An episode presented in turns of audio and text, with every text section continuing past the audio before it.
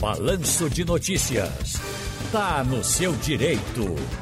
Nós já estamos ah, ao telefone com o doutor Ney Araújo, aqui no quadro Tá no seu direito do Balanço de Notícias. Doutor Ney, boa tarde para o senhor, tudo bem? Boa tarde. Doutor Ney Araújo, boa tarde. Boa tarde, Ciro Bezerra. Boa tarde para todos os ouvintes da nossa Rádio Jornal do Comércio. Tudo em ordem, tudo bem. Vamos Então, trabalhar? Vamos sim, a gente tem que dar mais uma notícia aqui, rapidamente, que vai chegando aqui para a gente. Ah, acaba de chegar a informação também, nesse momento, de mais uma queda no governo Bolsonaro. A secretária de Educação Básica do Ministério da Educação e Cultura pede demissão.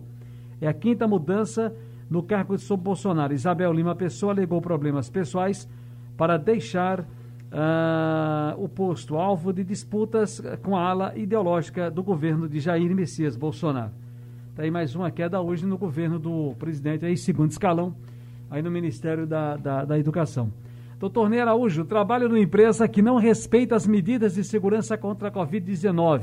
É um tema recorrente. O que posso fazer? Bem, Ciro, eh, conversar como empregador, sempre resolver pelo diálogo é a melhor solução. Se não tiver jeito, se tiver expondo aí a sua vida, você então pode tomar a medida de, de reclamar na, na justiça, não é?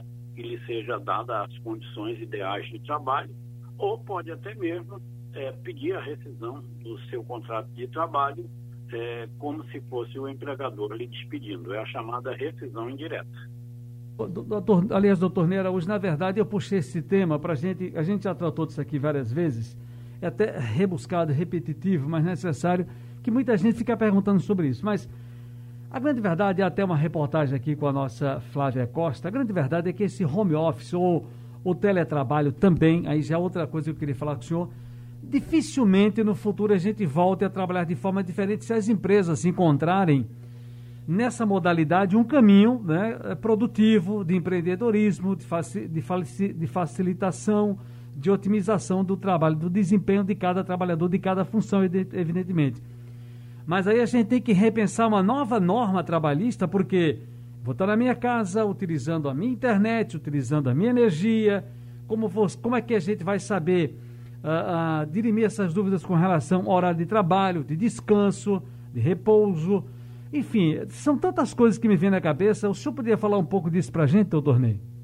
Bem, Ciro, eh, as relações sociais, o trabalho, a previdência, elas realmente eh, são muito dinâmicas.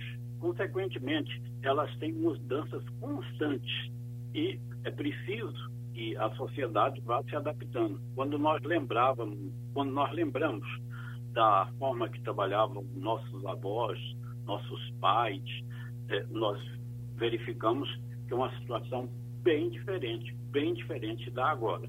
E a chegada dessa devastadora pandemia eh, colocou as pessoas eh, obrigatoriamente em casa, não é? Na sua grande maioria.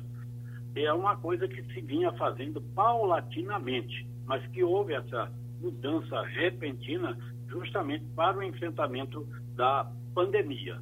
E se verifica que é uma situação nova e uma situação que deve sim perdurar pelos da agora para frente, porque muitas empresas temiam fazer essa transformação, mas diante da, da, da contingência da, da, da, pandemia tiveram que fazer eh, obrigatoriamente, mas eh, estão sentindo que pelo menos se não puder ser no todo, que em parte deve sim permanecer esse trabalho em home office. Celso Alves de Muribeca pergunta: sou deficiente filho de pai aposentado, posso receber luas? Pode, pode. Se preencher as condições, é, saiu uma, uma, uma, situação muito boa, muito boa mesmo a semana passada, Silvio.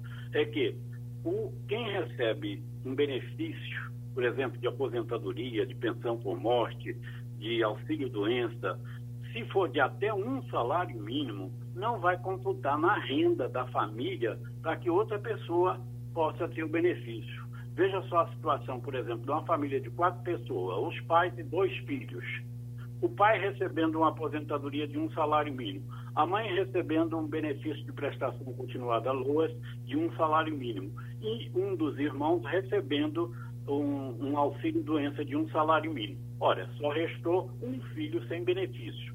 Se por acaso ele tiver necessidade de receber um BPC Loas, ele poderá receber porque a renda dos outros membros da família, por ser de um salário mínimo cada uma, não vai lhe prejudicar. O doutor Ney Araújo, uma coisa interessante aqui é o seguinte: tem muitas pessoas aí preocupadas é, com relação a, receber. Agora há pouco eu conversei com o secretário, com a secretária Mirela Almeida, lá de Olinda, sobre auxílio emergencial. É ter muito cuidado nessa questão do auxílio emergencial, porque as pessoas têm, ah, têm a questão da, da cumulatividade. Se pode ou não receber as pessoas que recebem loas, as pessoas que, que uh, recebem Bolsa Família, tem tudo isso, essa preocupação, doutor Ney?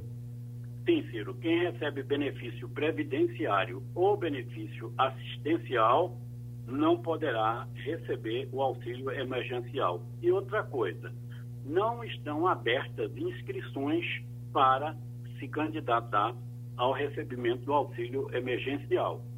O pagamento do auxílio emergencial serve com, é, com base naqueles dados do ano passado. Portanto, não estão abertas novas inscrições. Muito bem. Doutor Ney Araújo, muito obrigado aqui pelas informações, né, pela participação mais uma vez. Um grande abraço e boa tarde para o senhor.